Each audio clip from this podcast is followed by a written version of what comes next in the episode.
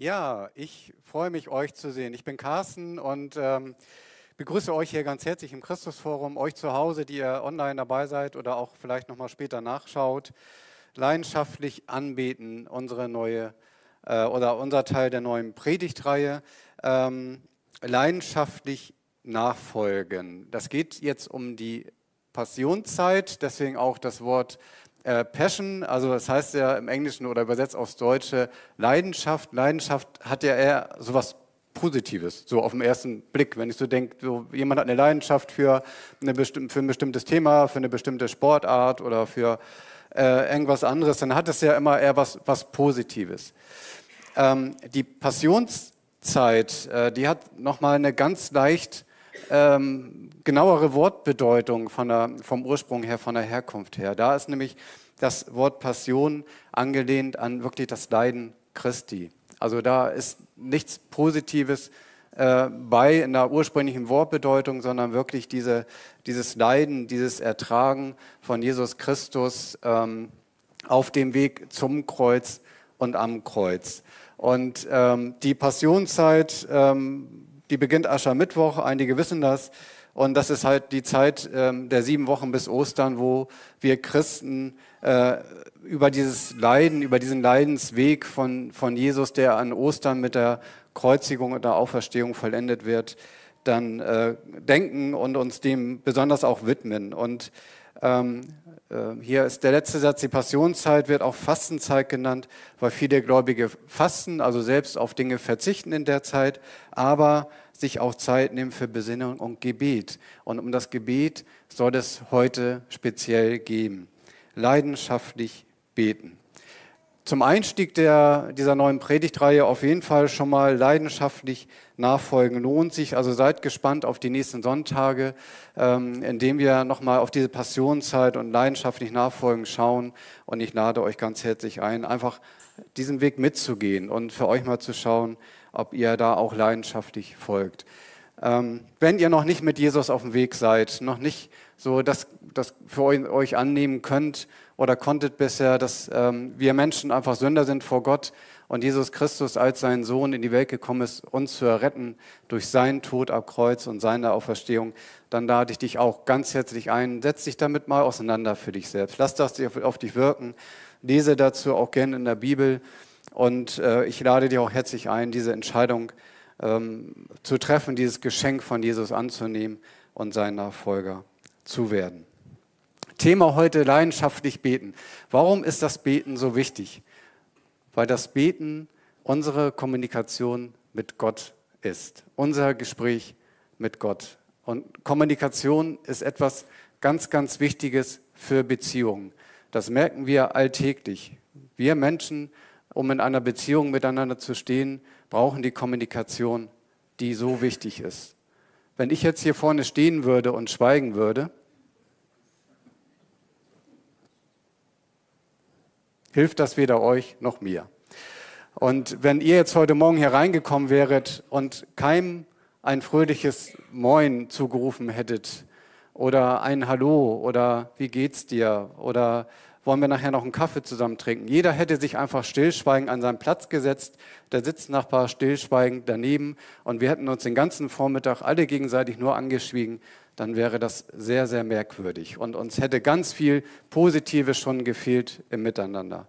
Und der einfachste Weg, eine Beziehung ähm, äh, letztendlich auf Eis zu legen oder sie vielleicht auch zu beenden, ist nicht mehr miteinander zu reden. Und deswegen ist Kommunikation so was Wichtiges. Und das gilt besonders in unserer Beziehung zu Gott. Wenn wir nicht beten, wenn wir nicht mit ihm reden, wenn wir unser Bitten und unser Dank, unser Leid nicht zu ihm bringen, dann ist da wirklich auch ähm, eine Störung in dieser Beziehung. Und deswegen ist dieses Gebet so wichtig. Ich habe mal heute vier Personen ähm, rausgesucht äh, oder rausgefunden, äh, drei, Entschuldigung, drei Personen, meine Zahl ist immer drei, äh, drei Personen rausgefunden, ähm, anhand derer wir erkennen, wie, wie wichtig das ist, auch in einer Leidenszeit leidenschaftlich zu beten. Und ähm, ich möchte euch anhand dieser drei Personen gern mal so dazu euch ermutigen, auch Leiden, im Leiden leidenschaftlich zu beten.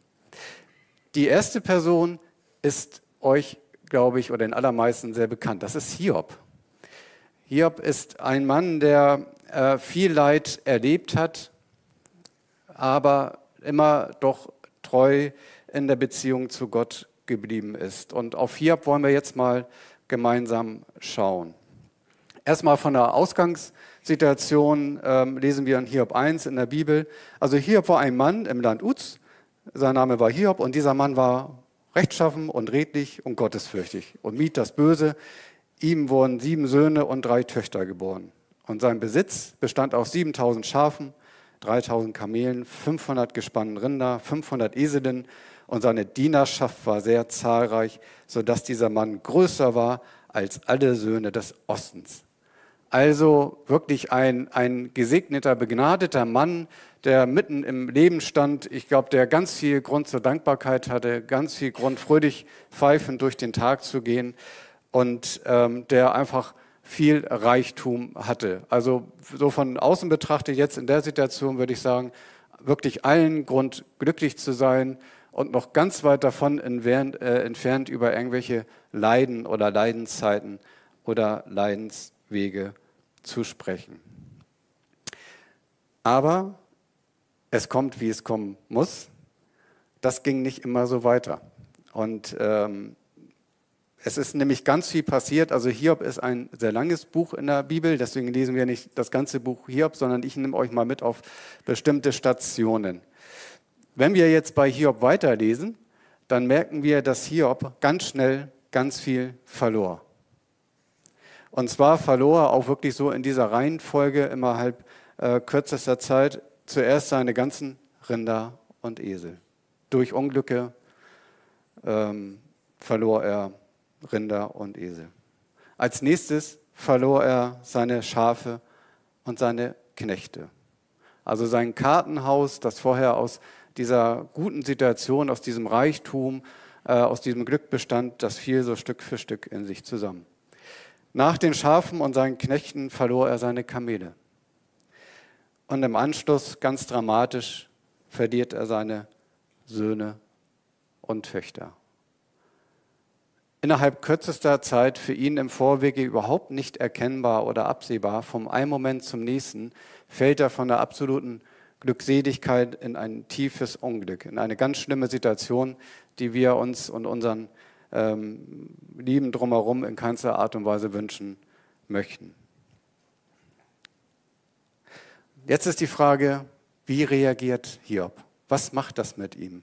Was macht das mit Hiobs Situation? ähm, oder was macht diese Situation Hiobs mit seiner Gottesbeziehung? Wenn wir das für uns mal uns vorstellen würden, wenn, wir, wenn uns das geschehen würde, was Hiob geschehen ist, wie würden wir dann unsere Beziehung zu Gott beschreiben? Was wäre da los? Und ich glaube, so eine Situation würde schon auch unsere Beziehung zu Gott verändern. Und wir lesen jetzt mal, wie Hiob gleich nachdem er diesen ganzen Verlust erlitten hat, reagiert hat, was er da getan hat. Da stand Hiob auf und zerriss sein Obergewand und schor sein Haupt. Und er fiel auf die Erde und betete an. Und er sagte, nackt bin ich aus meiner Mutter Leib gekommen und nackt kehre ich dahin zurück. Der Herr hat gegeben und der Herr hat genommen. Der Name des Herrn sei gepriesen. Bei all dem sündigte Hiob nicht und legte Gott nichts Anstößiges zur Last. Als ich das gelesen habe, dachte ich, boah, das ist wirklich Größe im Glauben, so zu reagieren.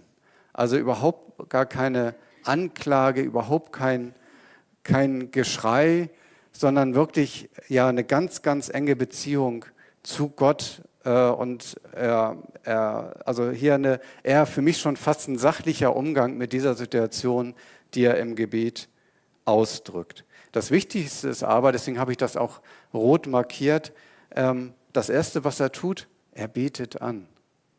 Es ist nicht so, dass er erstmal völlig, völlig losgelöst umherirrt oder sich erstmal versteckt oder verkriecht oder erstmal ähm, sämtliche Gegenmaßnahmen eindeutet oder wie auch immer. Nein, gleich nachdem er diesen ganzen Verlust erlitten hat, ähm, betet er an. Und er schaut auf sein Leben. Er schaut nüchtern auf sein Leben und sagt, Mensch, ich bin als nacktes Baby geboren. Aus Gottes Willen heraus bin ich ein Kind Gottes nackt geboren.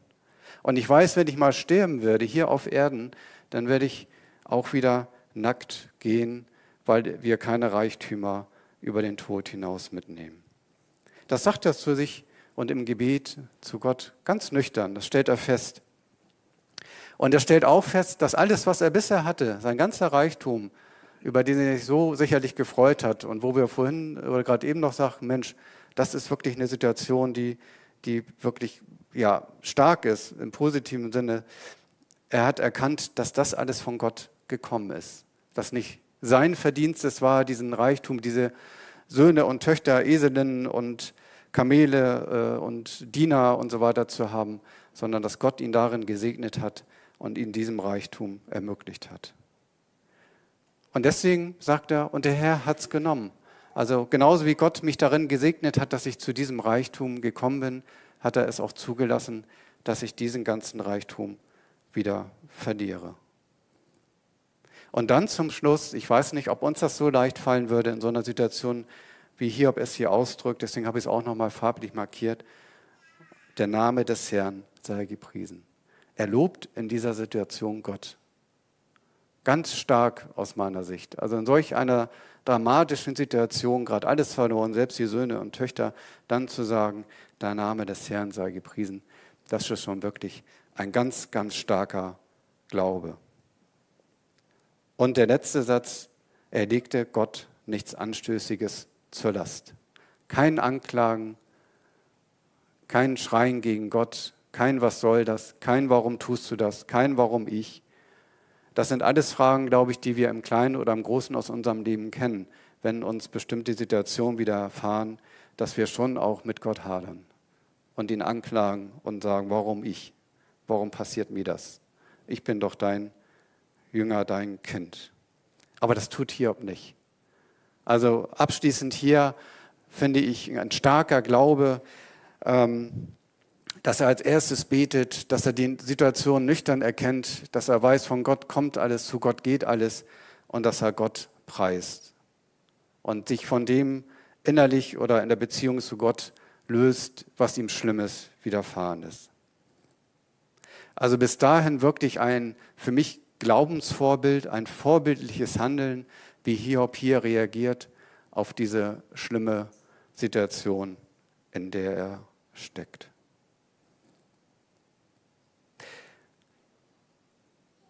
Jetzt könnte die Predigt an dieser Stelle schon enden. Und ich könnte jetzt sagen, guckt mal, so wie Hiob hier ähm, ähm, vorgegangen ist, so wie er sich verhalten hat, so wie er reagiert hat auf die Situation, lass uns das doch als Vorbild nehmen. Das nehmen wir uns für die neue Woche vor, das nehmen wir uns für die nächste Lebenskrise vor, das nehmen wir uns vor, das als Ratschlag an die weiterzugeben, die in einer Krise stecken, die nicht weiter wissen, die mit Gott hadern. Ähm, da können wir dann wunderbar sagen, lest Hiob 1, 20 bis 22, das ist das richtige Verhalten und äh, dann ist auch alles wieder gut. Nein. Es kommt anders, als wir denken. Was passiert? Hiob hat eine wirkliche Zeit des Leidens. Er kriegt noch Geschwülste an seinem Körper, also wird auch gesundheitlich ganz stark eingeschränkt, hat auch körperliche Leiden. Dann versuchen ihm seine Freunde mal weniger gut, mal besser irgendwie zu helfen und auch die Situation irgendwie mit, mit Gott, mit ihm da so ein bisschen ähm, ihn dazu unterstützen mit mal klügeren, mal weniger klugen Ratschlägen. Also es wartet wirklich ein langer Leidensweg auf ihn mit auf und ab. Und das kommt tatsächlich so und plötzlich merken wir, dass Hiob uns ganz nah ist. Jedem Einzelnen ganz nah. Hiob fängt an, Gott anzuklagen. Also Hiob verändert seine, seine Beziehung zu Gott, sein, seine Art, Gott zu sehen und das lesen wir dann, wenn wir bei Hiob weiterlesen, im Hiob 7 ab Vers 16. Hiob sagt, ich mag nicht mehr, nicht ewig will ich leben, lass ab von mir. Meine Tage sind nur noch ein Hauch. Was ist der Mensch, dass du ihn groß achtest und dass du dein Herz auf ihn richtest und ihn alle Morgen heimsuchst, ihm alle Augenblicke prüfst? Wie lange noch willst du von mir wegblicken? Nicht einmal so lange von mir ablassen, bis ich meinen Speichel heruntergeschluckt habe? Habe ich gesündigt? Was habe ich dir, was tat ich dir an, du Wächter der Menschen? Warum hast du mich dir zur, zur, zur Zielscheibe gesetzt und werde ich mir zur Last? Warum vergibst du mir nicht mein Verbrechen und lässt meine Schuld nicht vorübergehen? Denn nun werde ich mich in den Staub legen und suchst du nach mir, so bin ich nicht mehr. Ein ganz anderer Hiob, ein ganz anderer Mensch. Das passt so überhaupt gar nicht mehr zu dem, was wir gerade eben noch über ihn gelesen haben. Ein völlig verzweifelter, an seinem Leben zerbrochen. Ich mag nicht mehr, ich will nicht mehr. Ich kann das und will das hier alles nicht mehr ertragen, nicht aushalten. Und ich mag nicht mehr nicht ewig leben. Ich will nicht mehr leben. Das alles muss ein Ende haben. Ich habe keine Hoffnung mehr, keinen Mut mehr, kein Vertrauen mehr. Ich bin einfach komplett am Ende. Gott, lass mich in Ruhe. Lass mich in Ruhe. So verzweifelt ist Hiob, dass er so deutlich wird, so anklagend wird und so ablehnend gegenüber Gott, der noch vorhin einige Verse vorher so ganz anders zu Gott gebetet hat. Und er will auch sich gar nicht mehr finden lassen. Wie er sagt, ja, nun werde ich mich in den Staub legen und suchst du nach mir, so bin ich nicht da. Lass mich. Ich will dich nicht, brauche dich nicht. Lass mich in Ruhe. Also wirklich eine 180-Grad-Wende äh, von dem Hiob. Und ähm, das läuft einen schon, oder mir zumindest, wirklich kalt den Rücken runter, wie, wie es so von diesem ganz tiefen Gottvertrauen zu diesem starken Glauben, zu dieser Zuversicht, von dieser Akzeptanz hin zu dieser Anklage kommt. Wo er richtig böse auf Gott ist und, und ihn hier auch anklagt und sagt, lass mich, ich will nicht mehr. Das Leben, das du mir gibst, das ist nicht gut.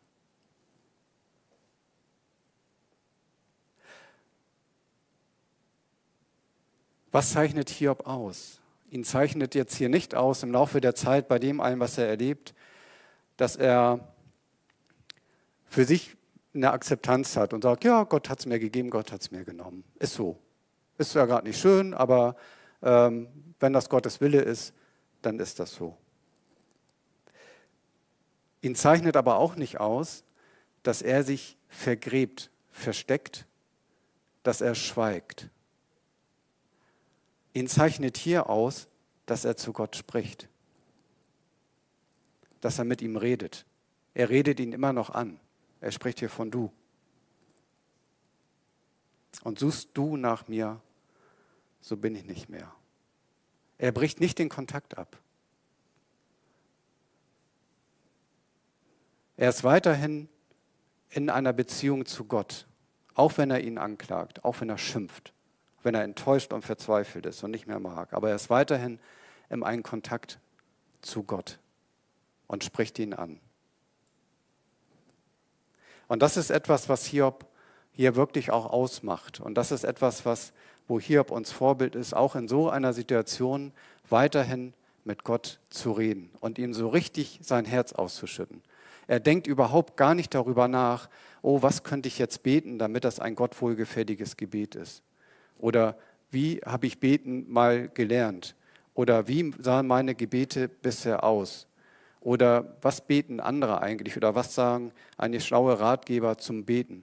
Nein, er schüttet einfach sein Herz, seinen Frust, seine Emotionen, sein Leiden aus. Er sagt das, was er denkt, pur, eins zu eins, ungefiltert, wirft er das Gott hin. Und das ist ein ganz, ganz wichtiger Punkt hier, wenn wir mal für uns überlegen, was, was bedeutet das für uns? Wo wir vorhin noch gesagt haben, ich könnte jetzt hier eigentlich äh, beenden, äh, die, die Predigt beenden. Hiob ist uns hier Vorbild. Wo ist uns Hiob hier Vorbild? Ich glaube, Hiob ist uns hier Vorbild darin, weiterhin noch mit Gott zu reden und diesen Kontakt nicht abzubrechen. Und auch mutig zu sein und uns zu trauen, Gott alles zu sagen, was uns auf dem Herzen liegt. Und wir dürfen wir dürfen Gott das sagen. Hiob durfte Gott das sagen und wir dürfen das auch. Wir dürfen auch in unserer Verzweiflung mit Gott schimpfen. Und das hat nicht nur Hiob gemacht, das haben doch viele, viele Menschen in der Bibel gemacht, dass sie erstmal sich verzweifelt an Gott gewendet haben. Was soll das? Warum? Warum tust du das? Das ist ungerecht. Wir dürfen das. Gott erträgt das. Gott erträgt unser Leiden, unser Klagen, unser Anklagen viel, viel besser als unser Schweigen. Was passiert bei Hiob? Hiob fasst neues Vertrauen. Dadurch, dass er immer diese Verbindung zu Gott hatte, ihm alles gesagt hat, fasst er irgendwann an einem bestimmten Punkt neues Vertrauen.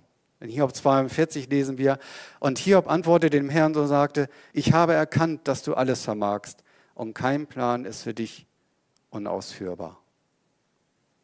Es ist wieder dieser Schwenk hin zu Gott, du bist groß, du hast alles in der Hand, du kannst alles und nichts ist dir unmöglich. Das bringt ihn wieder in diese, diese Ebene rein, dass Gott viel, viel größer ist als er selbst und dass Gott auch alles in der Hand hat und alles kann und weiß. Und dann besinnt er sich wieder zurück, was er eigentlich im ersten Gebet gesagt hat. Dieses ähm, von Gott ist alles gegeben, von Gott ist alles genommen. Und ich will ihm nichts vorwerfen. Und dann merkt Hiob, ah, ich habe Gott ganz schöne Vorwürfe gemacht. Ich, kleiner Mensch, habe Gott mein Leid vorgeworfen und, und äh, habe ihm wirklich böse Worte gesagt. Und dann bereut er. Dann sagt Hiob in 42, Vers 6, darum verwerfe ich mein Geschwätz und bereue in Staub und Asche. Er besinnt sich wieder, dass Gott ein guter Gott ist, auch wenn sich das für ihn überhaupt gar nicht gerade so anfühlt oder angefühlt hat. Und dann denkt er, ja, ich durfte klagen und ich durfte auch ihn, ihn anklagen, aber nein, richtig ist eigentlich, dass ich Gott vertraue, dass ich ihm lobe und dass ich weiß, er ist groß, er hat mich im Blick, er liebt mich. Auch wieder der Schwenken zu etwas Guten, zu einer neuen Beziehung, zu einer positiven Beziehung, zu einem starken Vertrauen zu Gott. Aber er ist weiter im Kontakt mit ihm, er ist weiter im Gebet, in guten wie in schweren Zeiten. Und er kommt aus dieser schweren Zeit dadurch wieder raus, dass er dieses enge Verhältnis zu Gott hat, indem er immer wieder auch mit ihm redet. Und am Ende kommt es zum großen Happy End. Das kann ich schon mal auflösen. Gott, äh, Hiob wird von Gott gesegnet in Hiob 42, Vers 10. Und der Herr vermehrte alles, was Hiob hatte, auf das Doppelte.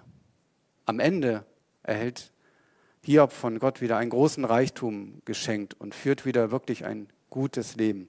Aber wenn ich den Anfang und das Ende, am Anfang ist es gut für ihn gestartet, es geht gut zu Ende, wenn wir diese Zeit dazwischen betrachten, zeigt das, dass es für Hiob gut war und richtig war und wichtig war, immer mit Gott zu reden und zu beten.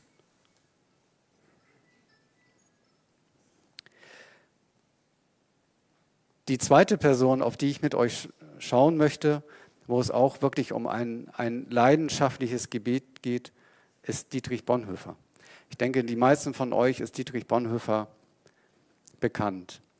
Dietrich Bonhoeffer ist 1906 geboren, war ein Theologe. Und was ihn ausgezeichnet hat, er schloss sich ganz schnell während der Nazi-Herrschaft dem Widerstand an und hat äh, dort auch im Widerstand ähm, sehr aktiv gewirkt und hat auch sehr aktiv ähm, das Evangelium zu der Zeit weiter verkündet und hat sich nicht von den Nazis einschüchtern ähm, lassen. Das führte ganz schnell leider dazu, dass er von den Nazis gefangen genommen wurde und ins Gefängnis gesteckt wurde und äh, 1945 im KZ hingerichtet wurde. Und wenn man mal auf Bonhoeffer schaut, auf seine Biografien oder das, was er auch äh, im, in der Gefängniszeit dort getan und gemacht hat, dann ist das beeindruckend. Ähm, einige seiner Gebete aus der Zeit liegen vor in, in Büchern. Und eins habe ich mal mitgebracht. Das hat er im Berliner Gestapo-Gefängnis äh, aufgeschrieben und hat das auch für sich gebetet. Und in dieser ganz schlimmen Zeit betet er, Herr mein Gott, ich danke dir, dass du diesen Tag zu Ende gebracht hast. Ich danke dir, dass du Leib und Seele zur Ruhe kommen lässt. Deine Hand war über mir und hat mich behütet und bewahrt. Vergib allen Kleinglauben und alles Unrecht des Tages und hilf, dass ich allen vergebe, die mir Unrecht getan haben. Lass mich in Frieden unter deinem Schutz schlafen und bewahre mich vor den Anfechtungen der Finsternis. Ich befehle dir die meinen, ich befehle dir dieses Haus, ich befehle dir mein Leib und meine Seele. Gott, dein heiliger Name sei gelobt. Amen. Stark. Also im Gestapo-Gefängnis dem Tode nahe, dass er diese Zeit nicht überleben wird, das war ihm klar. Ähm, dann so ein Gebet zu sprechen, das wirklich ganz stark dieses Vertrauen in Gott zeigt. Und er wusste, ich habe in dieser Welt keinen Halt mehr außer Gott. Und ich werfe Gott diese Zeit nicht vor, sondern ich befehle sie ihm an. Und äh, auch das, glaube ich, kann uns wirklich ein Vorbild dafür sein, in schweren Zeiten im Kontakt zu bleiben, zu Gott zu beten. Und die täglichen, laufenden, ständigen Gebete, die waren Bonhoeffer ganz wichtig. Das war das, was er hatte.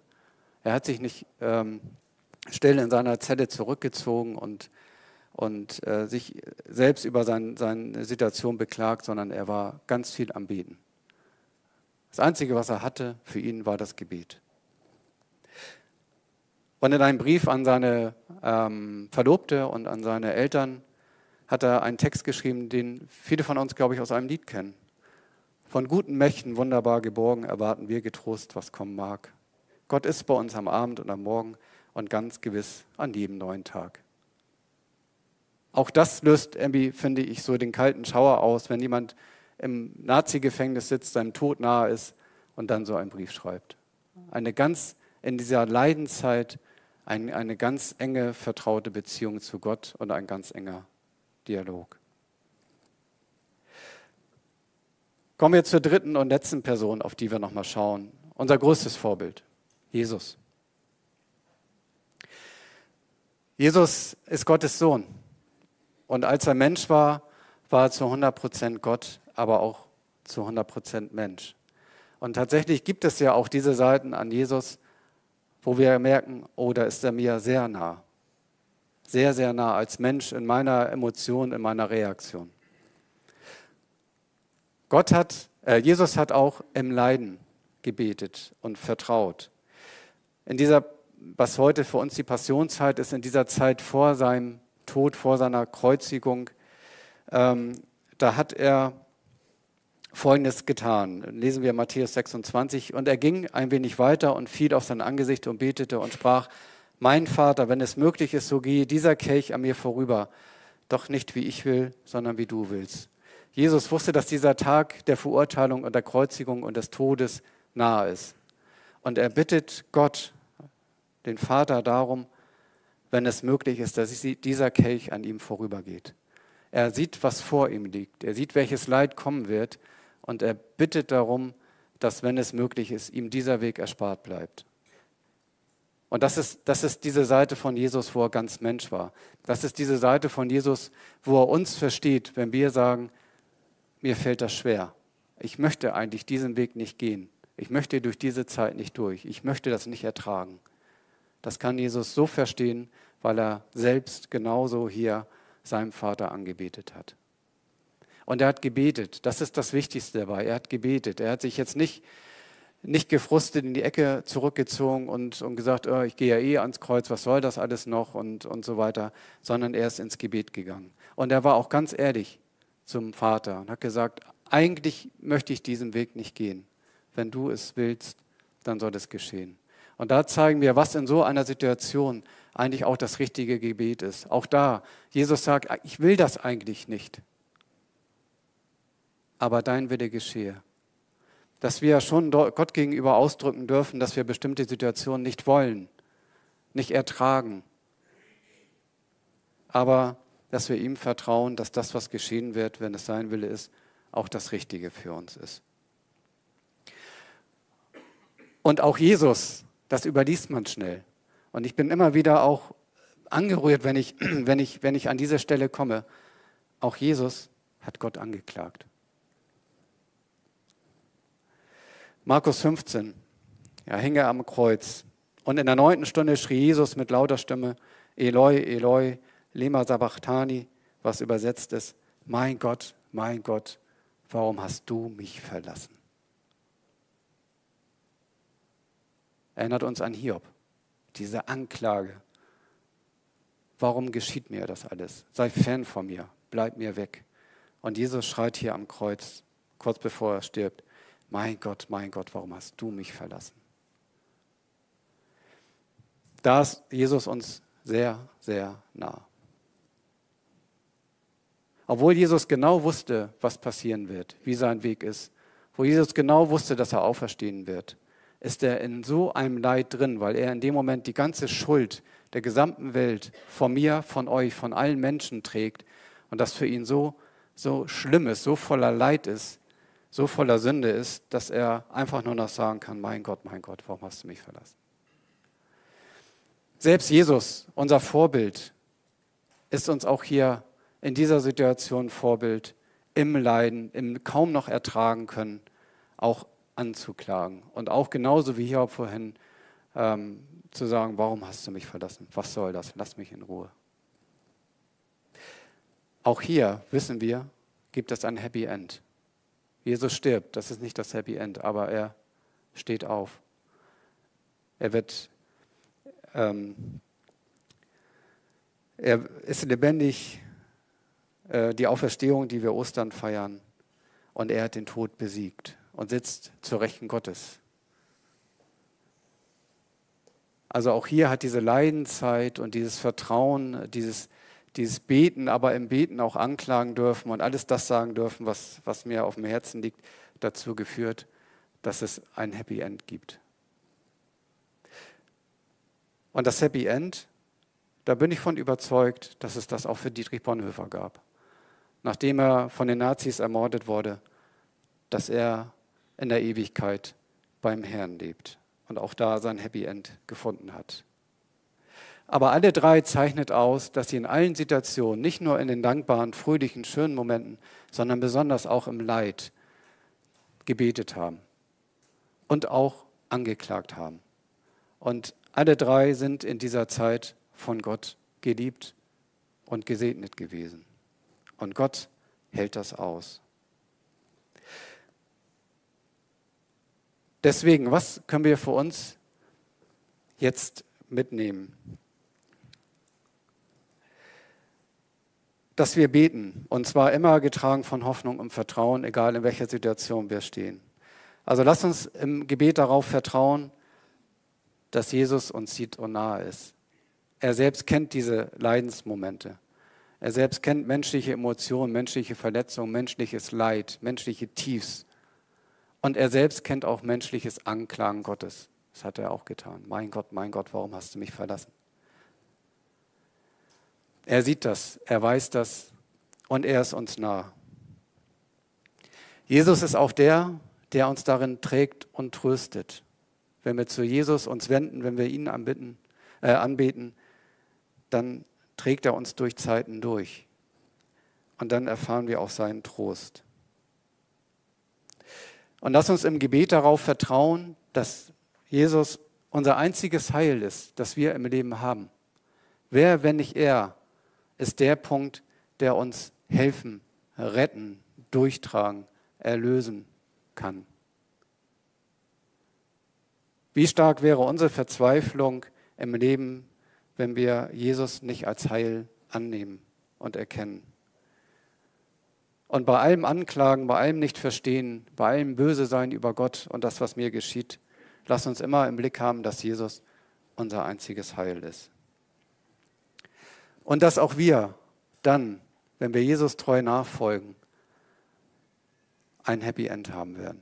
Und dass das auf uns wartet, dass dieses Leid, in dem wir stehen, genauso wie Bonhoeffer in diesem Nazi-Knast, dass er wusste, das ist nicht das Ende. Das Ende ist das Happy End in der Ewigkeit bei Gott. Und das wartet auch auf uns. Und zuletzt die Vertrauensfrage. Lasst uns im Gebet darauf vertrauen, dass wir nur die Lebenslast aufgelegt bekommen, die wir auch tragen und ertragen können, bei aller Verzweiflung. Matthäus 11 sagt Jesus, kommt zu mir her, äh, kommt her zu mir, alle ihr mühseligen und beladenen. Ich werde euch Ruhe geben, nehmt auf euch mein Joch und lernt von mir. Denn ich bin sanftmütig und vom Herzen demütig und ihr werdet Ruhe finden für eure Seelen, denn mein Joch ist sanft und meine Last ist leicht. Das ist leicht gesagt, leicht gelesen, fühlt sich in unserem Leben aber oft nicht leicht an.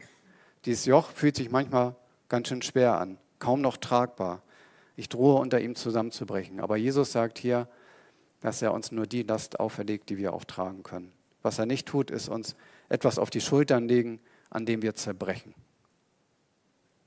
Und das soll uns Mut machen, Hoffnung machen, Vertrauen schenken, dass wir in allen Zeiten des Lebens, in allen Krisen, in unseren persönlichen Leidenszeiten, auf unseren persönlichen Leidenswegen im Gespräch bleiben mit Gott.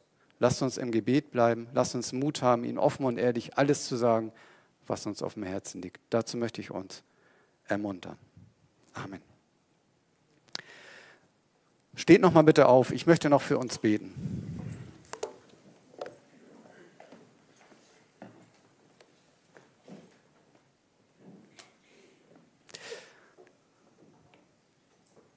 Jesus Christus, ich danke dir, dass du unser Erretter bist. Ich danke dir, dass du den Leidensweg gegangen bist, dass du dich hast an, ans Kreuz schlagen lassen und dort auch gestorben bist, um unserer Schuld wegen. Du hast uns erlöst von dem, was uns von Gott trennt und du hast uns den Weg zu Gott ermöglicht. Und du kennst Leidenszeiten. Und wir haben auch jetzt gerade von dir auch gelernt, dass auch du Gott angeklagt hast und dass du auch den Wunsch hattest vom Leiden ähm, ja, erlöst zu bleiben. Aber du bist diesem Weg gegangen. Du hast weiter gebetet, du hast weiter vertraut. Und danke auch für Hiob und danke auch für Dietrich Bonhoeffer, die mit ihrem Leben auch einfach zeigen, dass es wichtig ist und richtig und gut ist, auch im Leiden anzubeten und zu hoffen und zu vertrauen. Bitte stärke uns darin. Stärke besonders die, die jetzt gerade in dieser Leidenszeit oder in einer Leidenszeit stecken, denen es schwerfällt, ins Gebet zu gehen, die vielleicht auch nicht den Mut haben, einfach ihre, ihren Frust mal rauszusagen, vielleicht auch zu schreien und die vielleicht auch, auch äh, ja, mutlos sind zu beten. Bitte stärke sie, stärke uns, dass wir treue Beter sind in jeder Situation. Amen.